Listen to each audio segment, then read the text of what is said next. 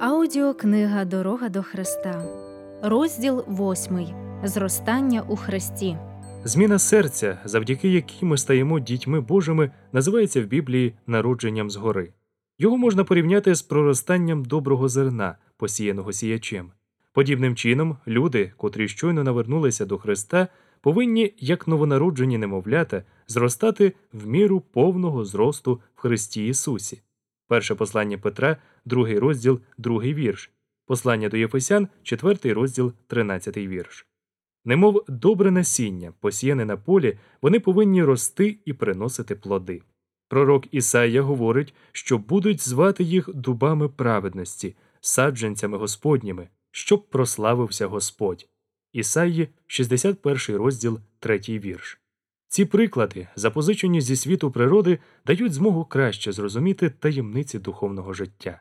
Людської мудрості та знань недостатньо, щоб дати життя навіть найменшій істоті.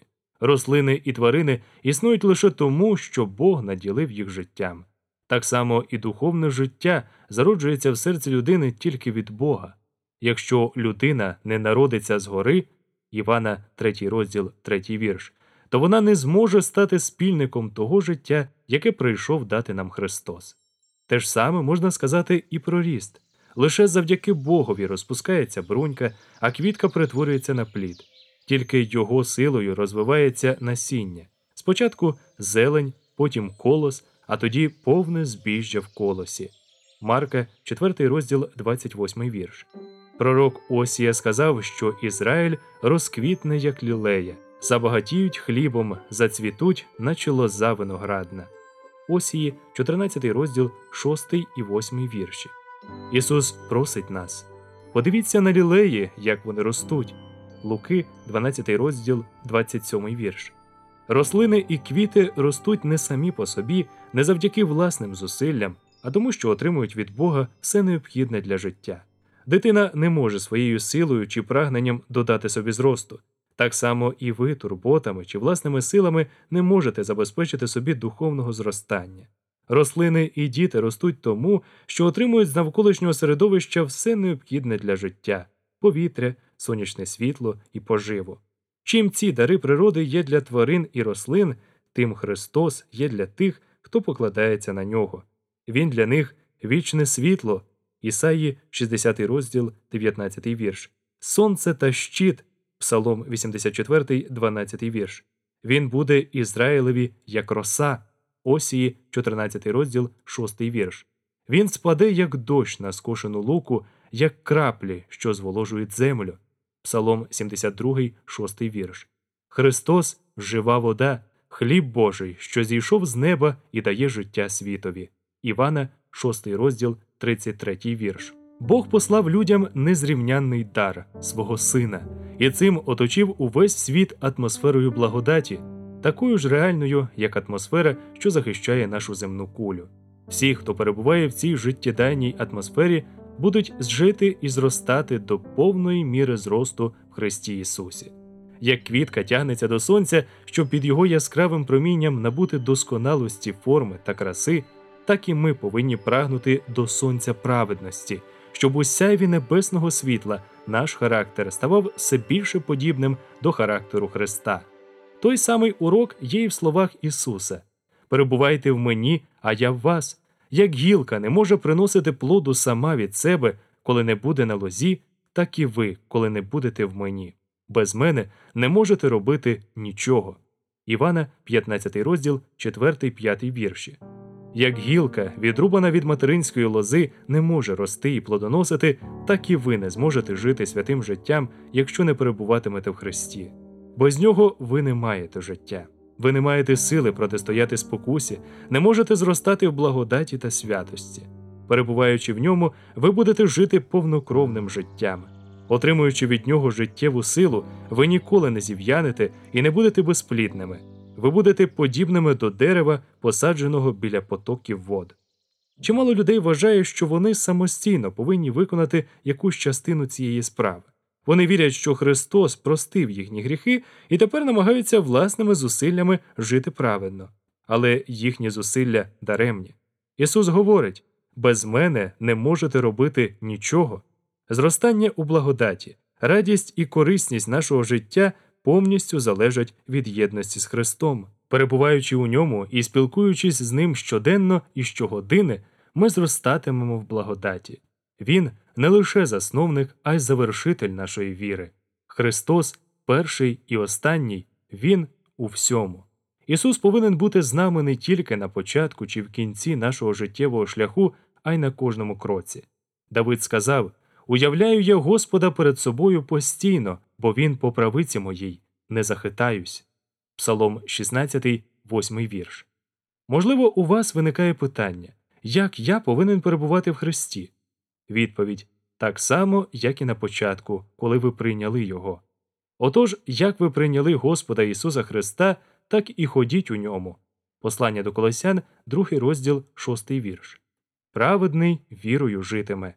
Євреям, 10 розділ, 38 вірш. Ви віддали себе Богові, щоб повністю належати йому, аби служити і бути слухняними йому. Ви прийняли Христа як свого Спасителя.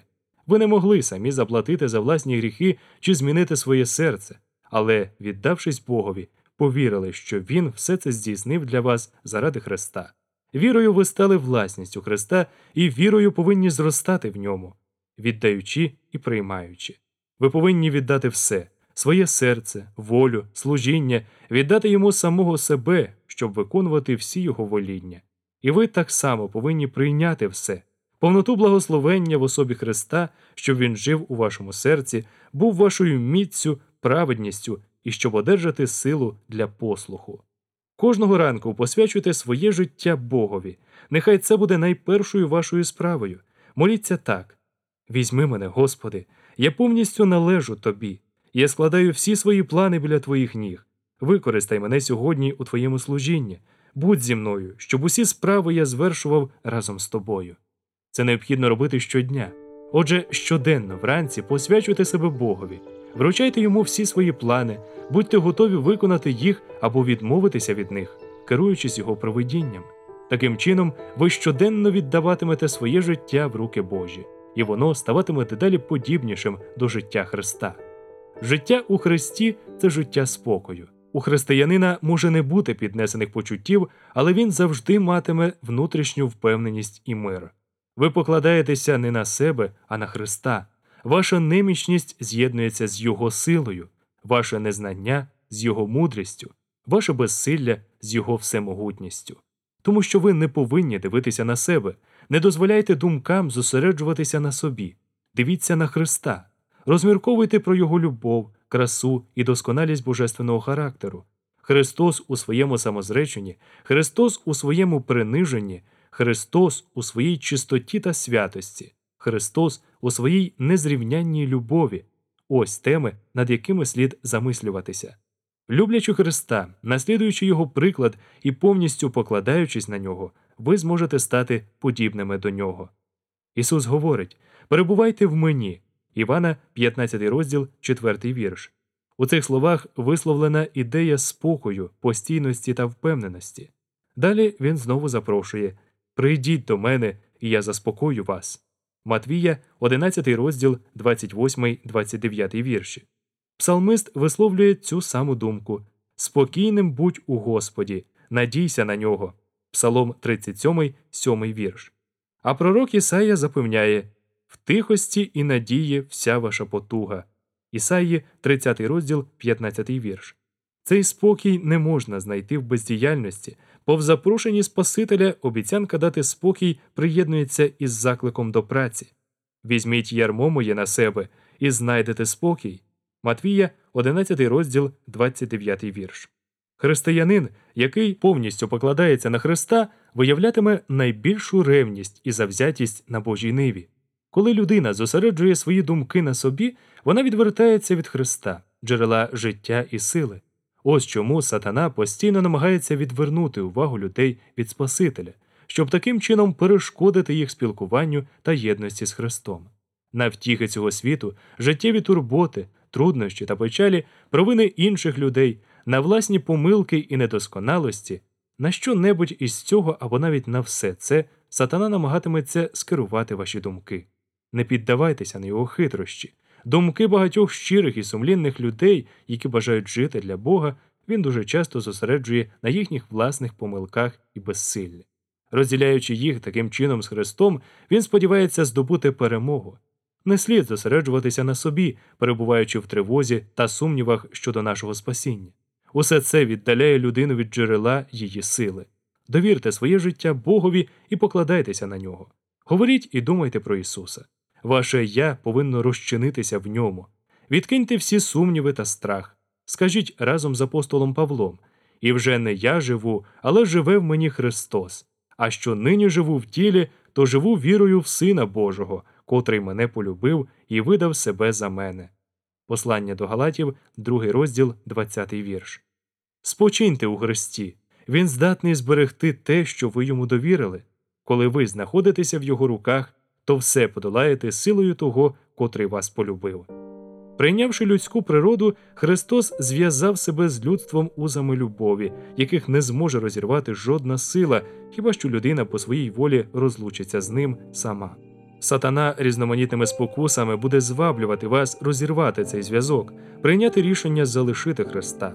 Ось саме тут потрібно пильнувати, молитися і докладати всіх зусиль, щоб жодні спокуси не примусили нас обрати собі іншого господаря. Адже за нами завжди залишається право вибору. Зосередьмо ж свій погляд на Христі, і Він збереже нас. Доки ми з Ісусом, ми перебуватимемо в безпеці, ніхто не зможе вирвати нас з Його рук. Постійно споглядаючи Христа, ми переображуємося в Його ж образ від слави в славу, згідно з діянням Господнього Духа. Друге послання до Коринтян, 3 розділ, 18 вірш. Саме так перші учні стали схожими на нашого дорогого Спасителя. Почувши його слова, вони відчули свою потребу в ньому.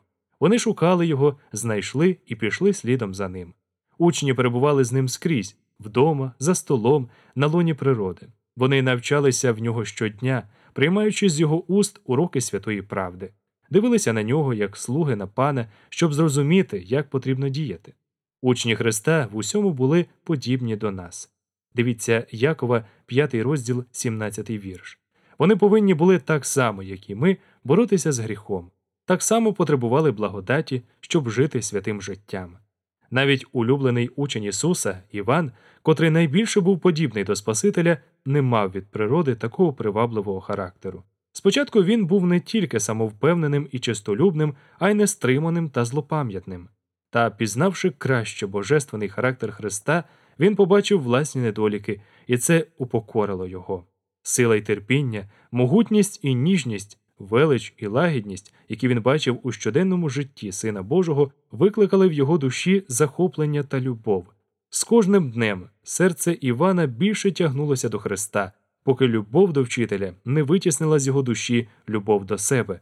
Під впливом перетворюючої сили Христа зникли чистолюбство та нестриманість. Відроджуюча сила Святого Духа оновила серце Івана. Сила Христової любові здійснила зміну в його характері. Це є переконливим доказом єдності з Ісусом. Якщо в серці людини живе Христос, то вона повністю змінюється. Його любов пом'якшує серце, упокорює душу і спрямовує думки та бажання до Бога. Після того, як Христос вознісся на небо, його послідовники продовжували відчувати його присутність. Це була особиста присутність, що наповнювала душу світлом і любов'ю. Ісус, Спаситель, який ходив, говорив і молився з ними, підбадьорував і потішав їх, був узятий на небо у той час, коли його уста проголошували вістку миру.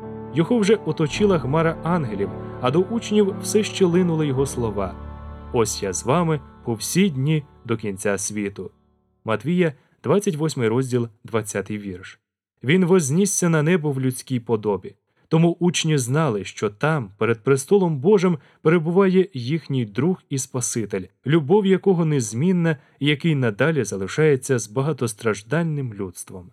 Христос представив Богові заслуги своєї дорогоцінної крові, свої пробиті руки і ноги як доказ тієї великої ціни, заплаченої за викуплених. Учні знали, що він вознісся на небо, щоб там приготувати їм місце, і що він прийде знову і візьме їх до себе. Зібравшись разом після Вознесіння Христа, учні горіли бажанням звернутися до Отця Небесного зі своїми молитвами в ім'я Ісуса. Урочисто, з благоговінням, вони схилилися в молитві, повторюючи дане їм запевнення, чого тільки попросите в Отця в ім'я моє, Він дасть вам. Донині ви нічого не просили в ім'я моє, просіть і отримаєте, щоб радість ваша була повна. Івана, 16 розділ, 23-24 вірші. Простягаючи руки віри щоразу вище, вони все з більшим переконанням говорили Христос помер і воскрес, Він по правиці Бога і заступається за нас. Послання до римлян, 8 розділ, 34 вірш. У день п'ятидесятниці до них зійшов утішитель, про якого Христос сказав Він буде у вас. Івана, 14 розділ, 17 вірш.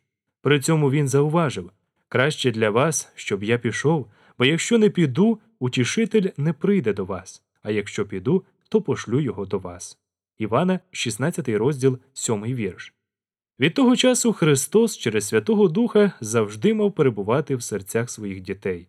Тепер ця єдність із ним була тіснішою, ніж тоді, коли він був з ними особисто.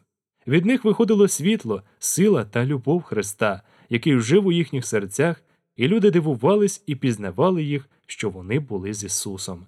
Дії, 4 розділ, 13 вірш. Сьогодні Христос бажає бути для своїх дітей тим, ким Він був для перших учнів. Коли Христос останній раз молився в тісному колі своїх учнів, Він просив не тільки за них я благаю, а й за тих, що ради їхнього слова увірують в мене. Івана, 17 розділ, 20 вірш. Ісус молився за нас, благаючи Бога, щоб ми були єдині з Ним, як Він єдиний зі своїм Отцем. Яка це чудова єдність! Спаситель сказав про себе Син нічого не може чинити сам від себе. Івана, 5 розділ, 19 вірш. Отець, що пробуває в мені, Він чинить ті діла. Івана, 14 розділ, 10 вірш.